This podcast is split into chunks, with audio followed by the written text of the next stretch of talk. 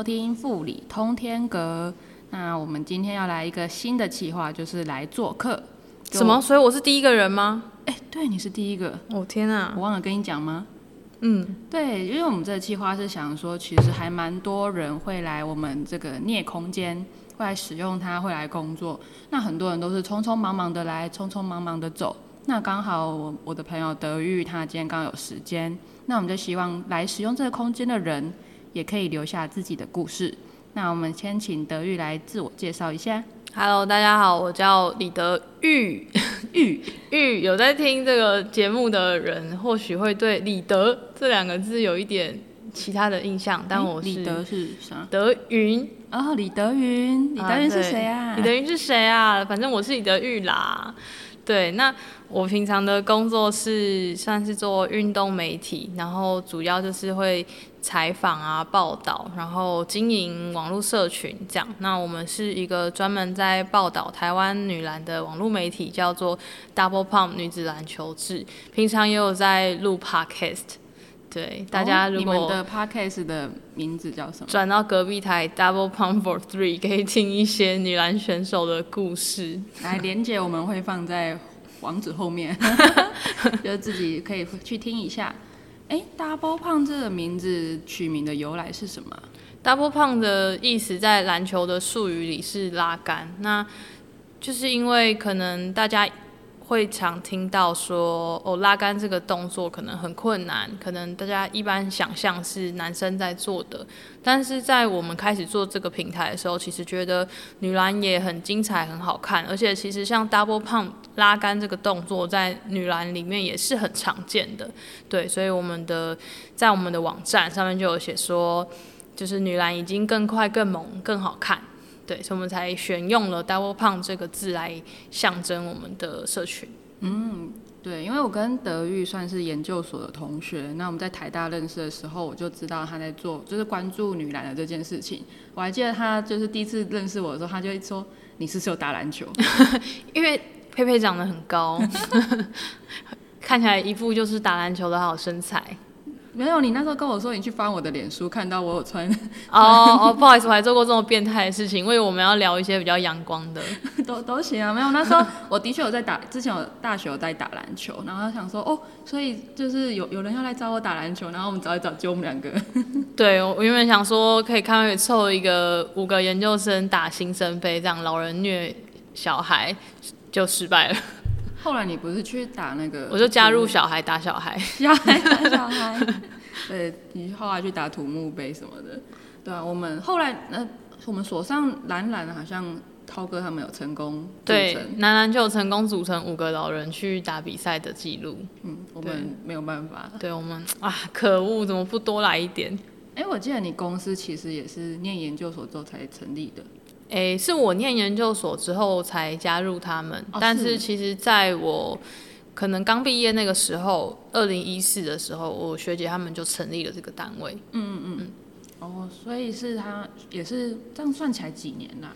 八年，我们今年有过我们的八周年纪念展，这样。啊，是哎、上次我去看那个在松松烟对对对，八周年呢，真的很很不容易。哎、那像你们的业务会跟花莲，就在我们这个花莲有关系吗？我们刚好去年有来了花莲两趟，呃，跨到今年花来了花莲两趟。那其中一趟我们是来参加花莲精英杯，是在花莲这边还蛮有传统的一个篮球比赛。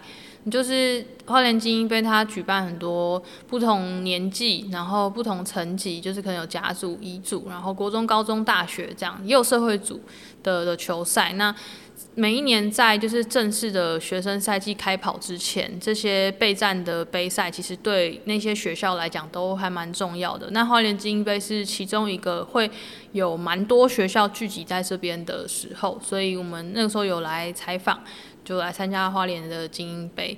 那来花莲精英杯的这一趟路，我们就想说可以有更多更好的利用，就是你知道千里迢迢来到花莲，所以我们开车下来，那就是我们有联络，就是自己认识的朋友，那他自他是在 TFT，就是 Teach for Taiwan 这个组织里面当老师，刚好也是在花莲，然后他自己本身也是女篮的球迷，一直就有跟我们说，希望我们可以给这边的小孩一些就是。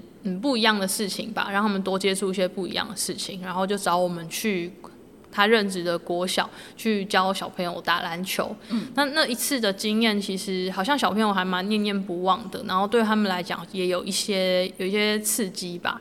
对，然后后来在今年的冬天，我们就又又办了一次，那这一次的规模就扩大蛮多的，变成是所有在。华东地区的 TFT 的老师，他们如果觉得有适合的，他们就把自己学校的小朋友带来，等于是有点像一个综合训练营这样。好像来了，我忘了六七所学校的小朋友，一共快四十个人。然后我们这次还带了，就是也是从花莲出生，嗯，台东台东出生长大的女篮的球员，但她回来到这里，然后。除了他教小朋友打篮球之外，他也跟小朋友讲一些他怎么样，就是透过篮球，然后可能到外面的世界去接触更多更不一样的人生，这样子的故事。哇，我觉得非常的有意义。我那时候只想说，哎，你怎么跑来花莲？然后我就想说，哇，没有想到你是带这个活动。对，这样子小朋友的训练课程大概在做些什么？其实因为只是几个小时而已。不太可能真的教他什么很困难，或者是帮他打好篮球的基础这些事情，其实都不太可能。主要就是让他接触到篮球是什么样子的，然后让他们觉得篮球很好玩。比如说做一些运球，可是运球可能是有搭配，比如说要跳过脚锥，要要爬过要爬过绳梯，就是这些动作。那大一点的孩子，他们可能。比较有篮球基础的，对他们来讲，这就是去接触那个篮球国手，就是我们有带女篮国手的时机，这样。然后后来有让他们进行一体验一下什么样是全场的对打，就虽然场面一片混乱，可是他们都很快乐，就其实这样就够了。因为其实，在花莲蛮多学校的学生其实很少，就可能全校就是大概组两队，对对对，没办法候补。对那些 TFT 的老师，其实他们也觉得说，光是把这一些不同学校的小朋友凑在同一个时间、同一个场地认识彼此，然后看看别的学校的小朋友，他们嗯，可能。可以怎么样的去理解老师的指令，或者是他们怎么样投入在这些活动里面，对不同地区的小朋友都是一种很好的刺激，因为他们的生活环境可能比较比较小、比较封闭，然后没有那么多的同学。嗯，我也觉得，就是在这边能够接触到。就是同学，就你一个班级可能就两三位同学，然后如果有机会跟大家这样子玩，然后透过女篮作为一个媒介去认识大家，我觉得也是一个很好的经验。对，那因为就是实在是人太少了，所以这个活动我们是有开放给男生的，所以就小男孩也有参加。我刚刚就想问，哎，只有女生的话，你们 可能人数还是不太 OK，会直接对半。嗯，对啊，哎，如果花莲就是有学校想要办这样的儿童算篮球营的话，可以找他们洽谈。对，欢迎找我们洽谈哦。对啊，因为你们平常也是有在办一些篮球的活动嘛。对，我们自己其实。正常正常就会办哦，sorry，办篮球训练营，每一年的寒暑假办两次，这样也算是我们公司例行性的活动。那我们自己的篮球营的话，其实就是办给女生，只办给女生，因为在就是篮球的世界里，其实还是以男生为主。那女生想要接触到篮球，其实比男生更难的另外一个原因是，就是女女生不太方便，不太容易说你到。外面的室外篮球场上，就找到跟你一样想要打篮球的女生。那跟男生一起打篮球，小时候可能有很多人有这样的经验，可是长大以后，其实真的因为就是身体可能强度上面的差异，或者是一些不知道青春期的烦恼，就是会这件事情会比较难成。所以其实很多女生她如果要接触到篮球训练，她可能都是一定要加入学校的校队。那学校的校队它的门槛又很高，因为很多女生篮球的校队，他们进去，可能真的是要为了成为顶尖的运动员，他们要去打甲级的联赛。那这其实是不同的两件事情。所以在女篮里面有一个还蛮有趣的现象是，很多女生都是到了大学到系队才第一次接触篮球的训练，像佩佩你应该也是。就是高中其实有稍微玩过，就篮球，因为我们是女校，所以就还还蛮容易。但是真的是到大学才会比较有系统性的，就是每天早起训练啊，然后去参加比赛这种事情。对，但是就是对女生来讲，其实比较可惜的事情，因为是打篮球不代表你要成为篮球选手，可是透过篮球，透过运动，其实可以学到很多不同的事情。嗯嗯，我想到以前就我自己有时候会带篮球去外面的。场地玩，可是就打一打就会发现，如果有一群男生来，我就会好像会默默的飘走。对，就是觉得好像应该要给他们打，嗯，因为你你人很少，然后可能一般来讲，男生想要抢场地的时候，就是会跟别的男生说，哦，我们报队这样子，但他不会跟女生说我们一起。对，但我们女生心思就是比较细腻，就会觉得说，哎，我这样是不是占到男生的场地？嗯，对啊，所以女生在接触篮球这样的运动的时候，其实就是会相对于男生有一些算门槛嘛，或者是不是那么对门槛比较高。嗯嗯，所以如果有想要关注这样的活动的话，其实可以再再讲一次你们。我们是 Double Pump 女子篮球制。对，可以追踪你们，应该有脸书嘛？我们在脸书、Instagram 都有，然后我们也有自己的网站，网站上就是都放我们写的采访报道。哦，嗯，所以你们是什么样的活动会去做采访？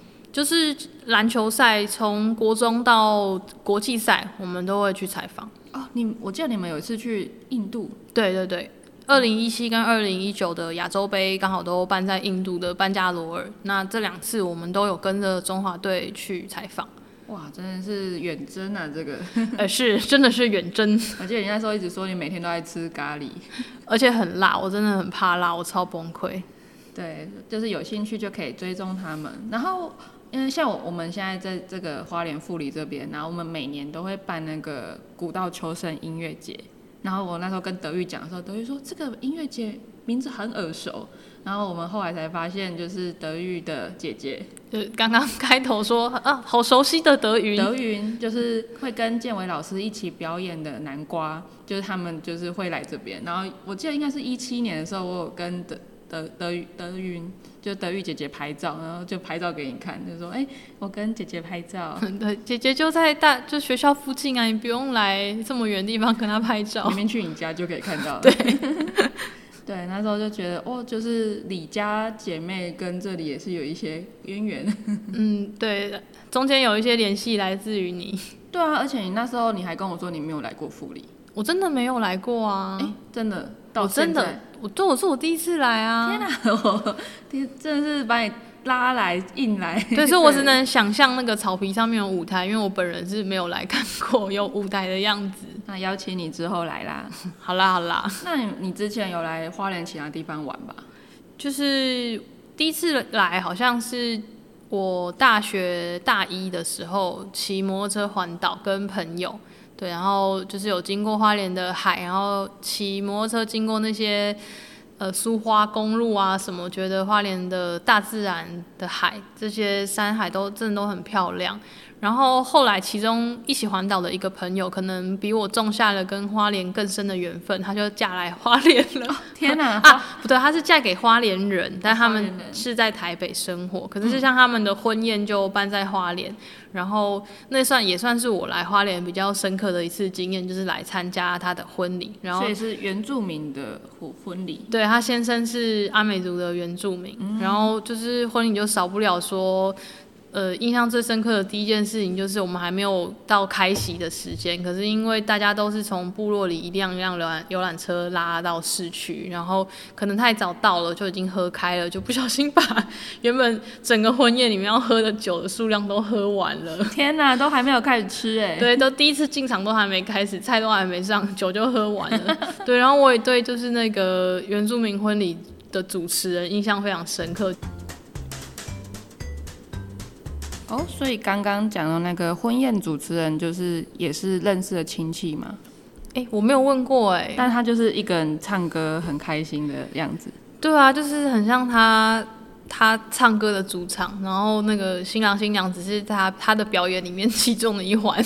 天啊，真的是场面之混乱啊！对，然后他们婚礼之后还一起到附近的国小，好像是有有借吧，就是外面的大操场，说这算是他们原原本的婚礼的一个。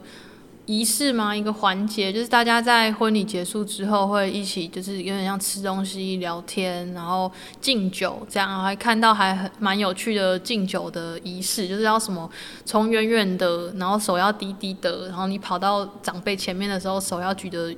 很高这样子，就是但酒不可以洒出来，还蛮还蛮有趣的。我第一次参加这样的仪式，对啊，非常有趣。所以就是它有呃现代的婚礼是在饭店里面嘛？对，在饭店，然后也有传统的这样的一个会后的聚会，对，这样那不就也是喝翻了？还是那时候已经喝晕了。我我觉得在那个饭店里面可能喝的比较烦，然后在饭店里面他们不能尽情的吃槟榔。就虽然说听说他们前一天包槟榔要给客人包了很久，包到深夜，可是因为饭店其实都有规定说你你不可以吃槟榔，然后他们就是会在那个桌子底下偷偷塞，就哎哎哎哎，可以想象，那个还还是不能尽情的大吃。对啊，哇，这是非常有趣的经验呢。因为我来花莲站，我还没有参加过原住民的婚礼。我有去过丰年祭，嗯嗯，就是我们昨天去那个电光的丰年祭，哦，但我没有参加过婚礼，觉得非常的有趣。你赶快怂恿身边的汉人朋友嫁给原住民，或娶一个原住民，或者是怂恿就是身边的原住民朋友可以那个赶快结婚，赶快结婚，让我去参加个婚礼，谢谢。哇，就。今天这样子听起来，就是德育其实跟花莲也算是蛮有关系的啊。就是你也是偶尔会来这边工作啊，然后有朋友还嫁到嫁给花莲人。对对，那哎这一集我们来做客系列就到这边，就非常谢谢德育，耶不客气。对啊，就欢迎你下次再来。那我们这边的镍空间基本上就是，嗯，再跟大家讲一下，它这边是一个 co-working space，就是说我们有提供网络、茶水，然后有插座，你只要就是你只要拿个笔电就可以来这里工作。那如果你有更多的时间，也欢迎你来跟我们聊聊，然后录一个 podcast，然后我们就来做一个花莲富里富里制造农村实验基地的来做客系列。那我们有。嗯，脸书，然后有 IG，就是富里制造农村实验基地，就欢迎大家可以帮我们追踪按赞喽，就谢谢大家，拜拜，拜拜，耶。